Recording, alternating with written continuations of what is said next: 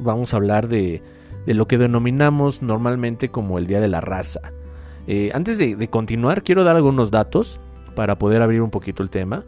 Eh, si bien es una celebración, yo no lo considero una celebración, simplemente un día eh, que se conmemora o se, no sé, no sé cómo llamarlo, la verdad. Para mí son momentos o días como con cierta polarización de, de, ideas que yo mismo tengo en la cabeza.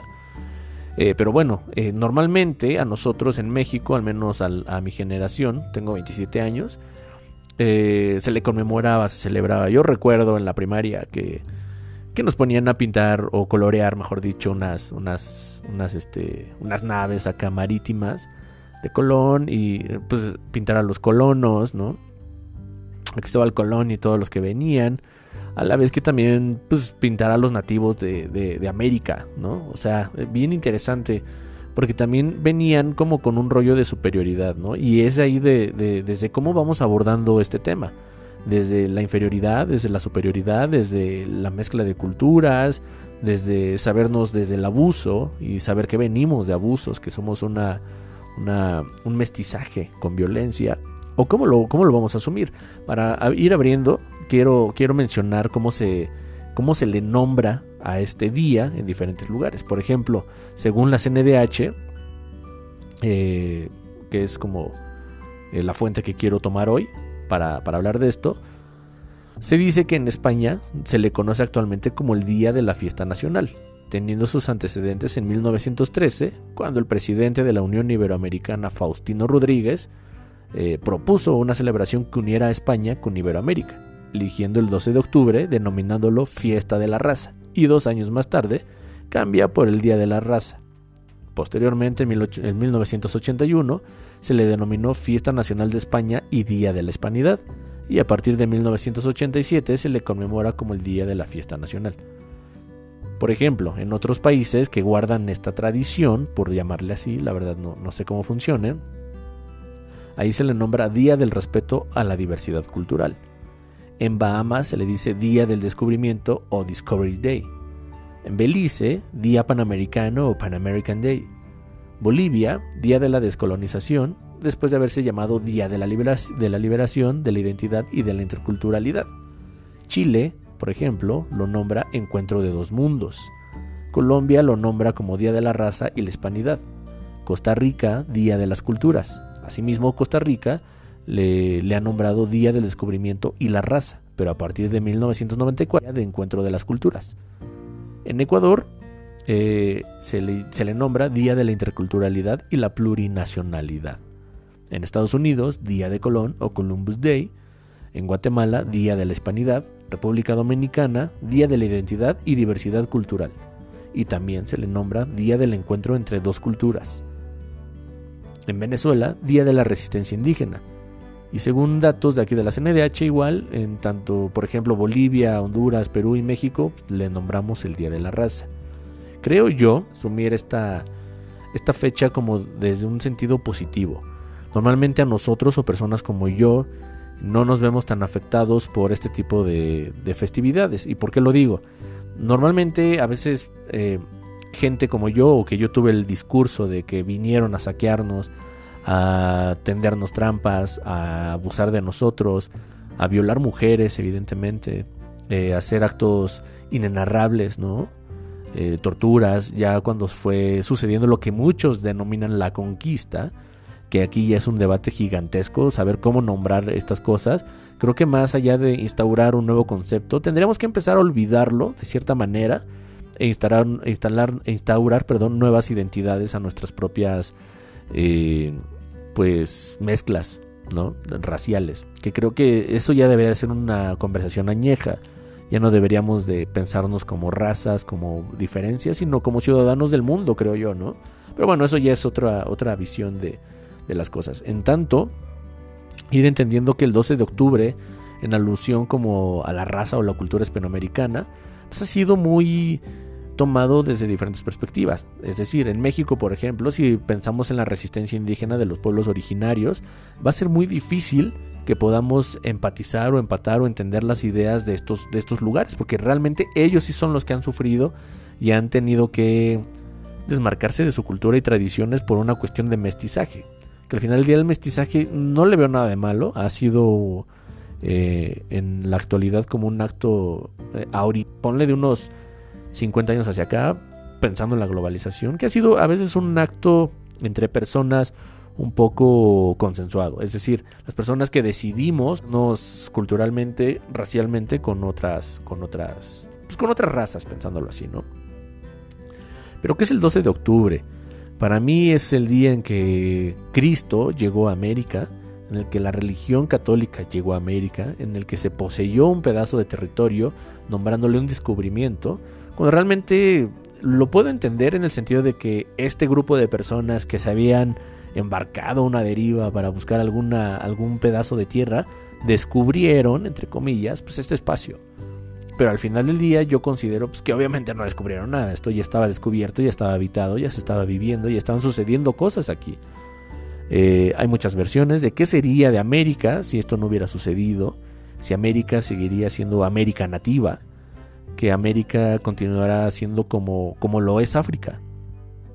Evidentemente, considero, no puedo yo nombrar como malos a los europeos, ni, ni, mucho menos, pero considero que tendríamos una misma suerte como, como los países africanos, en los cuales llegan, nos colonizan, nos hacen basura y hacen todo lo que sucede, y al final del día solamente vivimos del saqueo. Socavan la cultura, socavan los recursos naturales, obviamente, y culturales también, y que así nos dejarían al final del día, ¿no? Es bien difícil saber qué sería de América y en nuestro caso de México, de América Latina, si esto no hubiera sucedido. Así que no sé cómo tomarlo. ¿Tú cómo lo has pensado? ¿Tú cómo has vivido estos días? ¿Lo celebrabas? Quizá no por conciencia, sino porque la escuela te lo solicitaba. Eh, ¿Vives la felicidad de la mesticidad, del mestizaje? Que creo que como recomendación y paréntesis, hay un libro muy bueno de José María Vasconcelos que se llama La raza cósmica y también creo que nos puede, nos puede dar como un, un panorama diferente de lo que es el mestizaje. hablando desde mi perspectiva y quizá desde un privilegio, ¿por qué no? Eh, este mestizaje al menos a mí no me afecta. ¿En qué sentido? Eh, ideológicamente, no soy de un pueblo originario, no soy de un pueblo indígena, no soy de un pueblo o de una comunidad vulnerable o vulnerabilizada, lo cual no me permite ver con realmente ojo crítico lo que muchas personas ven. Es decir, muchas personas que, como yo, hemos tenido el discurso de que vinieron, nos saquearon, socavaron y nos engañaron, eh, también me parece un poco doble discurso y un tanto doble cara por mí y por parte de muchos otros que opinan igual que yo o que opinamos o llegamos a opinar así. ¿Por qué? Porque al final del día nosotros no nos quitaron nada, nosotros somos parte de una mezcla. Yo en mi caso tengo toda una historia que he logrado recabar de dónde vengo yo, cuáles son mis orígenes ancestrales, de, qué tipo de lugar vengo. Y mi mayor mezcla eh, física y racial es sefardí, lo cual a mí de cierta manera me tendría que afectar en, cuestiones religiosas si fuera eh, hablara de, que soy judío o de, que me dedico a, a profesar esa, esa, religión o ese tipo de... Fui expulsado o mi familia o mis ancestros directos sanguíneos fueron expulsados del reino de Toledo por una persecución a los judíos, en este caso a los sefardíes, ¿no? que era una mezcla, ahí también un mestizaje interesante. Entonces estos mestizajes nos trajeron a nosotros, pero también aquí en mi país es un país de contrastes, es un país de, de matices. Y también aquí hay pueblos originarios que siguen resistiendo, ¿no? En este caso creo que es la resistencia indígena, la cual debería de estar un poco deberíamos de prestar más atención a ello. No tanto a nosotros, creo que a nosotros no nos puede ofender algo que, que, no nos afecta directamente y que quizá tampoco indirectamente por la falta de conciencia, por la falta de interés, por la apatía, etcétera, etcétera, etcétera. Y más allá de todo ello, los privilegios que hemos podido recabar o sostener a través de ese discurso racial y de ese discurso del mestizaje, ¿no? Evidentemente en México, y muchos de ustedes lo saben, eh, el color de piel sigue siendo algo muy importante para entender y avanzar en, nuestras actividades cotidianas, ya sean laborales, económicas, sociales, políticas. No es lo mismo, tomemos en cuenta eh, personajes que conocemos todos, en este caso políticos. No podemos ver a, Enrique Peña Nieto ni compararle mucho menos con Andrés Manuel López Obrador. Primero que nada, por la edad lo vamos a descartar las cuestiones del edadismo, pero ah, solamente hablemos por la apariencia por el color. y siempre se habla de, de, Enrique Peña Nieto con otras características. Y si tú vas a la calle y preguntas, yo he hablado con mucha gente allá afuera que tiene una idea de que la apariencia es muy importante. Y en algún momento, por ejemplo, esta... Ay, ¿cómo se llamaba la que fue candidata? O sea, ve nada más, ¿no? Ese nivel de cero compromiso. Era Marichuy, se llamaba así? A ver, lo voy a googlear. Eh, candidata. Sí, Sí, justo. María de Jesús Patricio Martínez. En aquel momento yo recuerdo cuando fue candidata independiente y su apariencia, su color, eh, las cuestiones del indigenismo en México siguen siendo vistas como de ¿cómo crees que ella va a estar sentada en la ONU? ¿Cómo crees que ella nos va a representar ante los demás países? Si de por sí ven a México como un país de pobres, si de por sí ven a México como un país de, de gente que no ha logrado nada, etcétera, etcétera, etcétera. Escuché muchos esos, discursos, lo cual fue interesante de analizar y de abordar. Obviamente yo soy un científico social, pero al final del día no, no, no, no pasa desapercibido que las cuestiones raciclasistas son súper, súper marcadas en este país. Tan así que, que, esta mujer, María de Jesús Patricio Martínez, Marichuy, mejor conocida como Marichuy, eh, pues no logró ni el porcentaje, etcétera, etcétera. Eh, Mm, eh, había un discurso atrás en la opinión pública por, por, parte de muchas personas que tenían en contra de ella pues que, era indígena. Su apariencia su postura su, este, su estatura todo no el color sus costumbres su ropa. Y, y, creo que se va viendo no lo vemos por ejemplo con Yalitza. Si bien todos podemos tener una opinión de ella no tenemos que amarla porque sea una obligación sino que nos vamos dando cuenta de nuestras opiniones y las opiniones de los demás al hablar de Yalitza. Podemos eh, eh, adjudicar a que su obra no es tan increíble, ¿no? que no es una actriz, etcétera, etcétera, etcétera. Desde mi perspectiva veo que han abusado de su imagen en muchos sentidos. O sea, creen darle voz a una comunidad indígena, creen darle voz a un grupo de personas, pero al final del día creo yo que están socavando nuevamente con, las, con las cuestiones culturales. Y en este caso creo que representa muchísimo el 12 de octubre. Este mestizaje sigue eh, permeando como con una cuestión de superioridad, ¿sabes? En este caso, eh, hablando de un personaje, Yalitza, que representa las cuestiones indígenas en México, que representa las características físicas de una mujer de un grupo o de un, este, de un pueblo originario. Y vemos la otra cara de la moneda, que son las grandes empresas como Vogue y muchas otras de moda, o sea, que hablan de moda, etcétera, y de, apariencias, y que lo utilizaron para comerciales y para cosas y para los vestidos, socavando nuevamente las cuestiones del indigenismo y que es evidente que no hablan del discurso de los pueblos originarios, que no hablan de la resistencia indígena, que no hablan del movimiento zapatista, por ejemplo, que no hablan de los feminismos indígenas, de los feminismos del sur, el feminismo negro, porque seamos honestos, aquí en México hay, hay afrofeministas, ¿no? afromexicanas, que realmente su ascendencia es de un mestizaje, pero en una cuestión, si hablamos de superioridades, en este caso racistas, pues son inferiores. No, no, no me malinterpretes, no lo estoy diciendo que sean inferiores porque yo lo pienso así, sino que pensándolo desde una perspectiva racial, que según tiene cierta superioridad, son inferiores, ¿no? Por eso siempre se han relegado estos grupos, por eso siempre se les ha prohibido el avance, por eso siempre se han oprimido estos, a estas personas eh, vivir una vida de bienestar y sin embargo se les ha expuesto a, a, problemas, a abusos. Y, y, por abusos no me refiero solamente a abusos laborales, que ya es muchísimo hablar de un abuso laboral. No hablo del hostigamiento social que puede sufrir en la calle, sino de abusos sexuales, de abusos y de hostigamiento sexual y que se habla de un discurso gigantesco de lo que somos, ¿no? Creo yo que más allá de infartarnos por el 12 de octubre y decir el Día de la Raza y que fuimos descubiertos, hablemos de lo que realmente estamos viviendo en países como México y Latinoamérica, ¿no? En México y no nos hagamos los tontos de que no existe este discurso.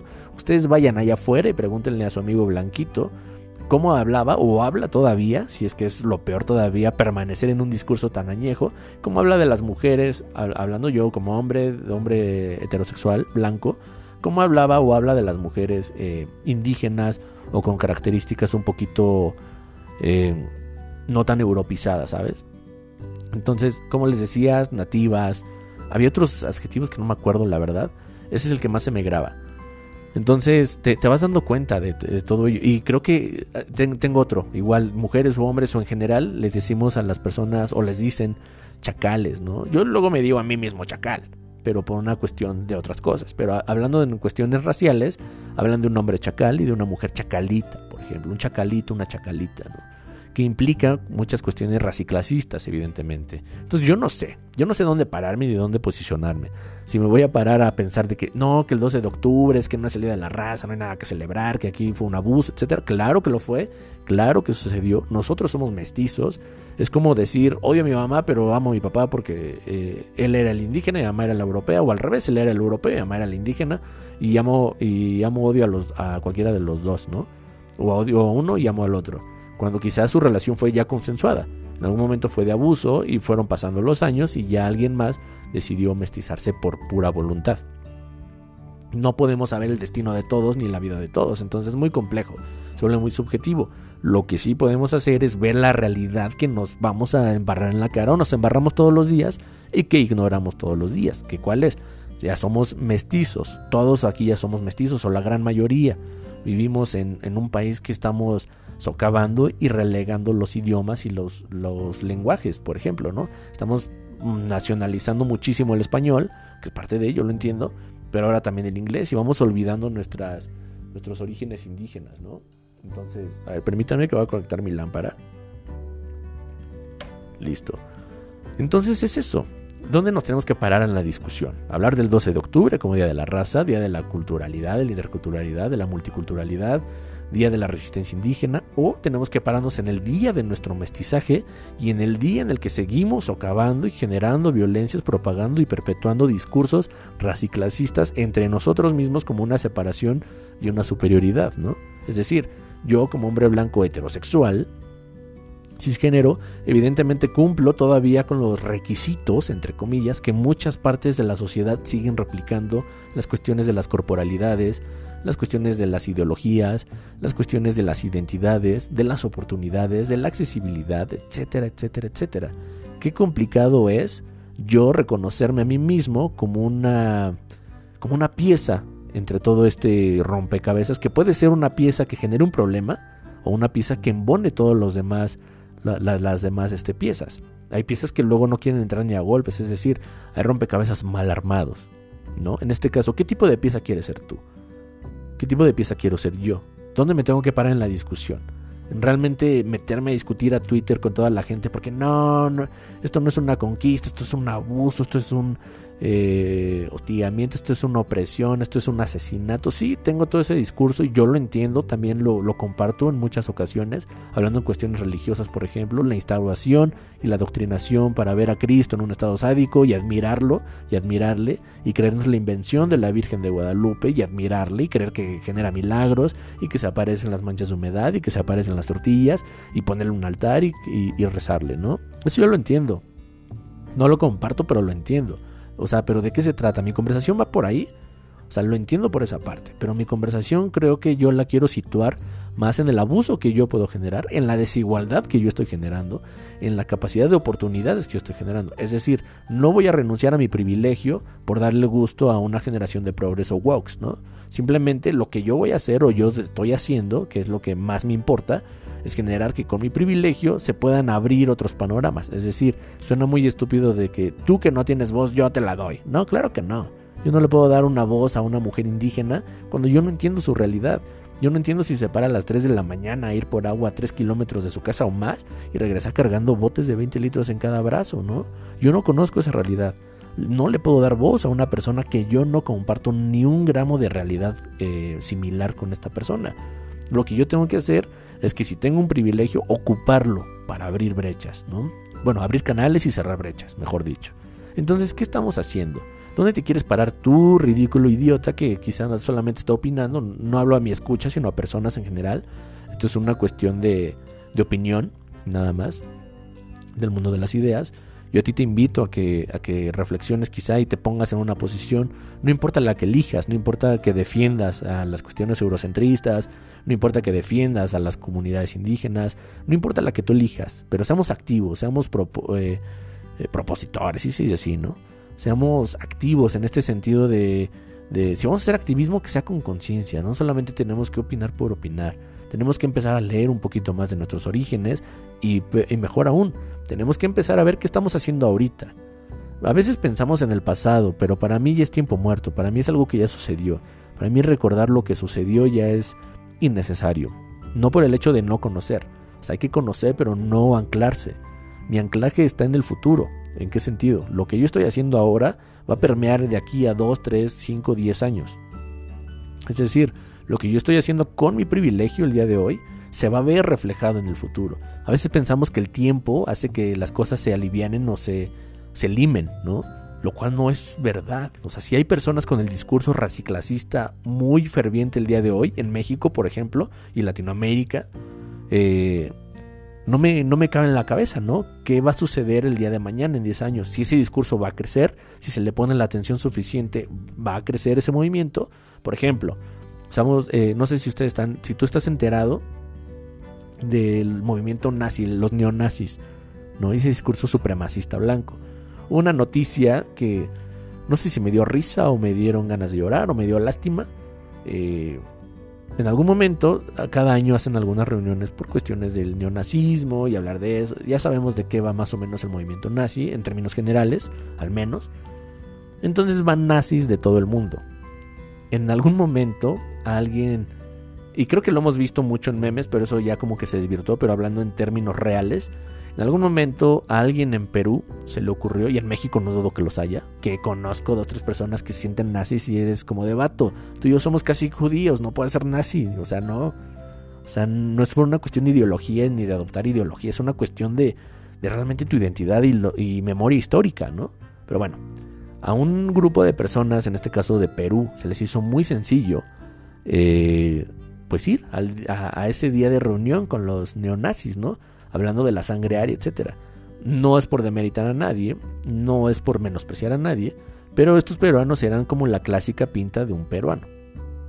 O sea, hablando de las cuestiones latinoamericanas, una, una, una imagen muy latinoamericana, una imagen muy latina, una imagen muy peruana de lo que sería normalmente en Perú, ¿no? Como de las personas nativas de Perú.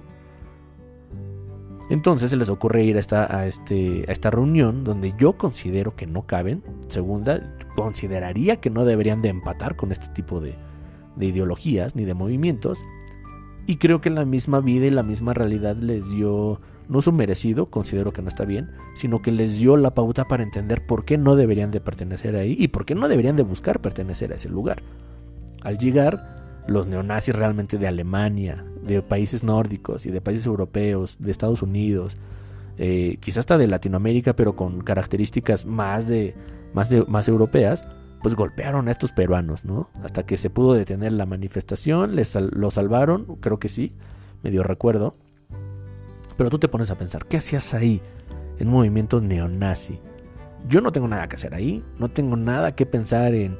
Como científico social puedo pensar que voy a analizar los discursos de Hitler, voy a analizar el movimiento nazi, voy a hacer un ensayo solamente de lo que es el nazismo, etcétera, etcétera, etcétera, y del discurso y cómo el lenguaje, cómo se instauró, cómo generó una realidad, cómo la posicionó, cómo se materializó y cómo se derrumbó y cómo continúa permeando en las mentes de muchas personas.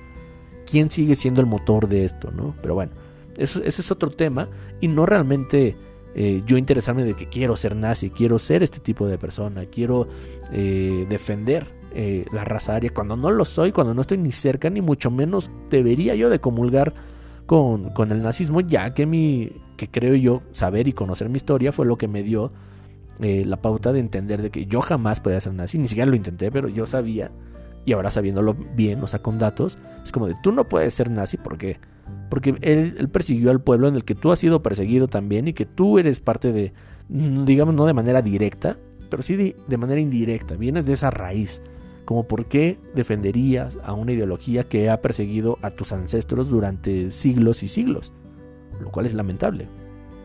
Entonces yo, yo, te, yo te pregunto a ti, ¿dónde te vas a parar en la conversación? En la cuestión conceptual de la terminología que vamos a utilizar para el 12 de octubre, ¿podemos ignorarla? ¿En qué sentido? ¿O resignificarla? Eh, ¿Deconstruirla? repensarla, hacer una reingeniería, eh, dedicarnos a hacer un poquito más labor eh, de científicos sociales, lo que tú quieras. pero ¿dónde vas a estar parado? ¿En la discusión del día de cómo se le nombra, cómo se le dice, de que no se conquista o lo que estamos replicando en el presente? A mí me es más valioso, a mí desde mi perspectiva, no digo que tú pienses igual, no es fácil engañar que convencer a alguien, yo solamente digo que a mí me parece más sensato, más honesto conmigo mismo y para con los demás, posicionarme en el aquí y en el ahora, sin olvidar el pasado en qué sentido. Vamos a conocerlo para operar el presente y cambiar el futuro.